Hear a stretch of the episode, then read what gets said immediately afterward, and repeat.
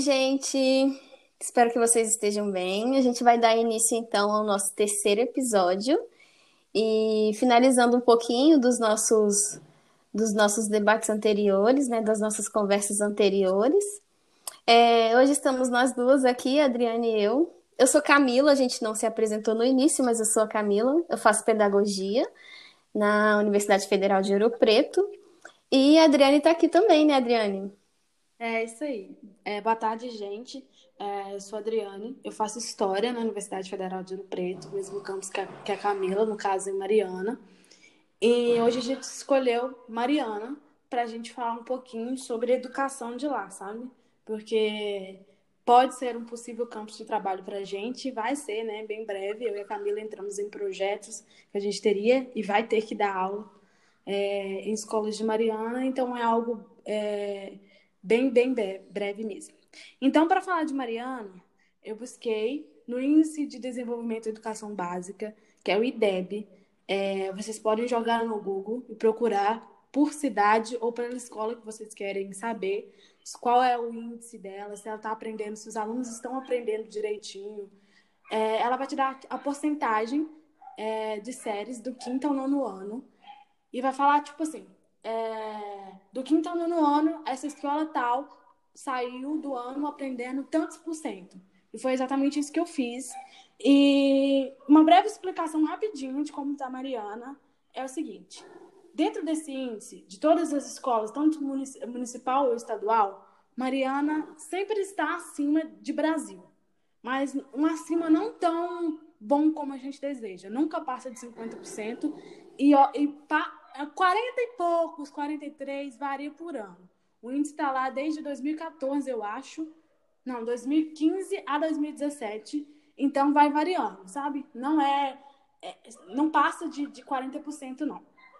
E quando você fala de, de Minas Gerais, é, Mariana sempre está abaixo, sabe? Às vezes fica próximo mais abaixo, mas também não é tão grande assim a disparidade, sabe? E quando você aproxima essa pesquisa e compara escolas municipais e estaduais, aí você se assusta. Porque o nível é mais ou menos assim. Onde em escola estadual 30% aprendeu matemática do nono ano, em escola municipal 11%, 11%. E assim, matemática, português, no quinto, no, no nono, em 2014, 2015, 2017, é uma coisa assustadora, porque de 30 a 8 é uma coisa muito grande, sabe? E, tendo em vista isso, eu colhi um depoimento de um professor que dá aula de história é, no Cabanas, em uma escola estadual de lá, e ele falou exatamente isso aqui que eu vou falar para vocês. Ele falou que lá a escola não tem infraestrutura, é, qualquer coisa que quebrar, tipo data show, essas coisas que o professor né, precisa usar é, em uma aula, ele tem que consertar do próprio bolso, não tem laboratórios, a biblioteca é precária, não tem livros direito. Os alunos, eles têm que trabalhar, eles mesclam os estudos com o trabalho, traba trabalho informal, tipo babá, pedreiro, essas coisas. E muitos deles não conseguem conciliar a escola e o trabalho, eles abandonam. A escola é só de ensino médio, então eles não, não chegam a concluir o ensino médio. E também é, eles não fazem ideia que a UFOP está em Mariana, não fazem ideia que é uma universidade pública, que eles podem é, ingressar, estar lá dentro. E porque eles não conseguem ver esse plano na vida deles, eles não conseguem se ver dentro de uma universidade, eles não conseguem se ver nem terminando o, o ensino médio, quem dirá o superior. Então, essa é a realidade de uma, uma das escolas de Mariana e estadual. Se a gente for olhar municipal, o buraco é muito mais embaixo. E engraçado que esse esse relato desse professor vai de encontro até com o nosso último episódio, né? Que a gente trouxe um dado que mais da metade dos, dos estudantes hoje é, da rede pública de ensino não concluem o ensino médio. Então, você vê isso de uma pesquisa e ver isso e um apontamento de um professor, né, é um tanto assustante. Sim. É, a gente tem agora os áudios, né, Adriane? A gente vai pôr os áudios de uma mãe que tem duas alunas matriculadas aqui na rede pública de Mariana e depois a gente vai falar um pouquinho sobre eles.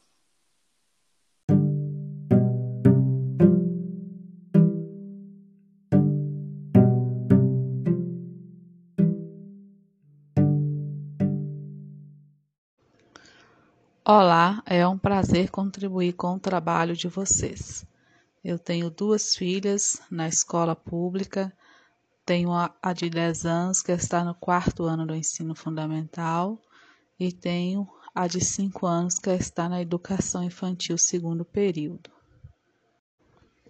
Eu avalio o ensino-aprendizagem das minhas filhas de modo favorável mediante aquilo que é ofertado a elas no decorrer do ano letivo. Então elas conseguem ali no dia a dia com na sala de aula, com o professor, no decorrer do bimestre, é, tanto no conhecimento quanto no objetivo das notas, alcançar ali o que é estabelecido, né, adquirindo o conhecimento ali também necessário. O que me leva a avaliar de modo favorável é considerar que existem atividades, conteúdos que poderiam ser melhores trabalhados, com mais tempo, com mais recurso, mas sabemos que a, a realidade ela é bem diferente do que pode ser encontrado no dia a dia das nossas crianças, dos nossos professores. Então, é mediante aquilo que é ofertado às minhas filhas, na escola que atualmente elas estudam é que eu faço essa avaliação.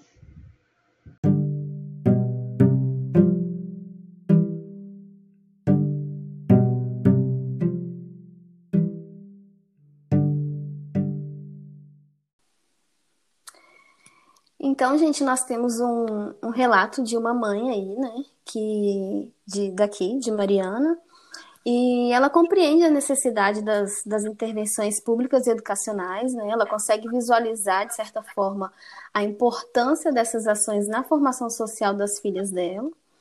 É, mas nós sabemos que boa parte dos responsáveis não possui essa mesma informação né? sobre esse contexto que, ela, que, que, ela, que a família está inserida, né? sobre a comunidade, sobre a gestão escolar.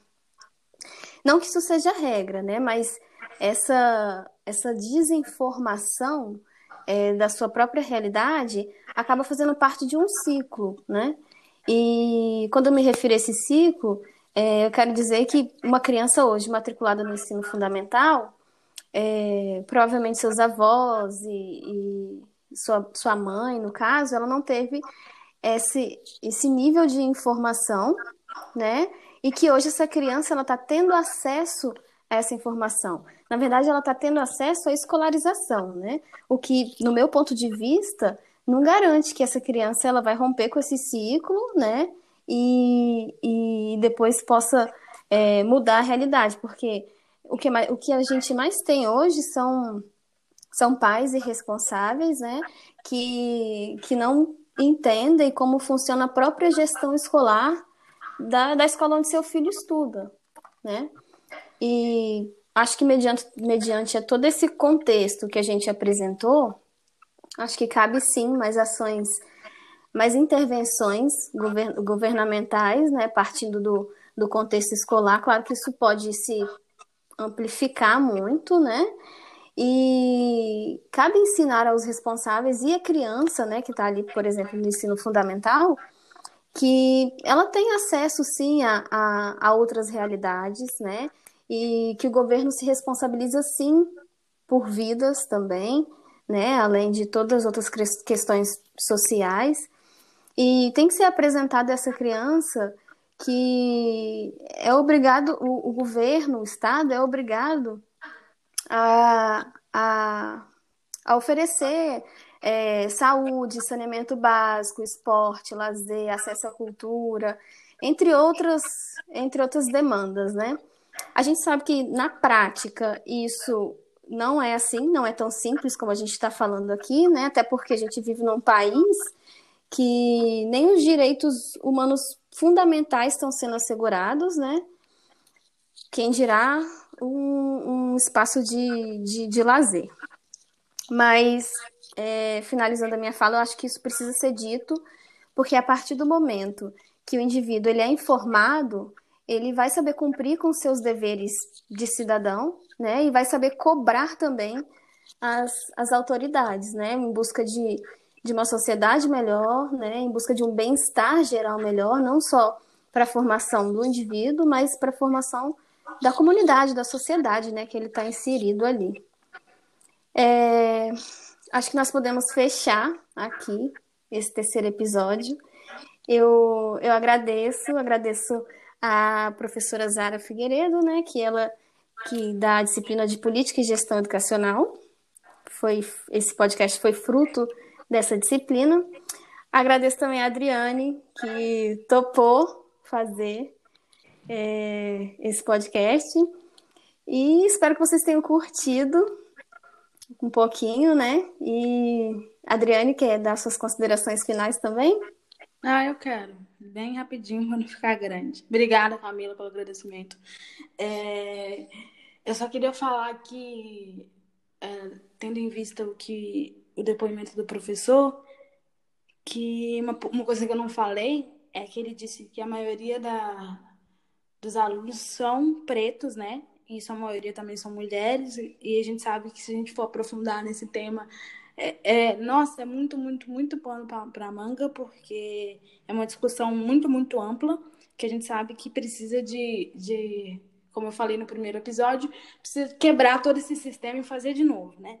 Mas a única coisa que eu posso dizer é para, sabe, a gente consegue perceber nesses dois relatos que a culpa não é necessariamente de uma pessoa só. A culpa é do Estado, né? Porque ele tem que garantir uma educação de qualidade para os alunos, né?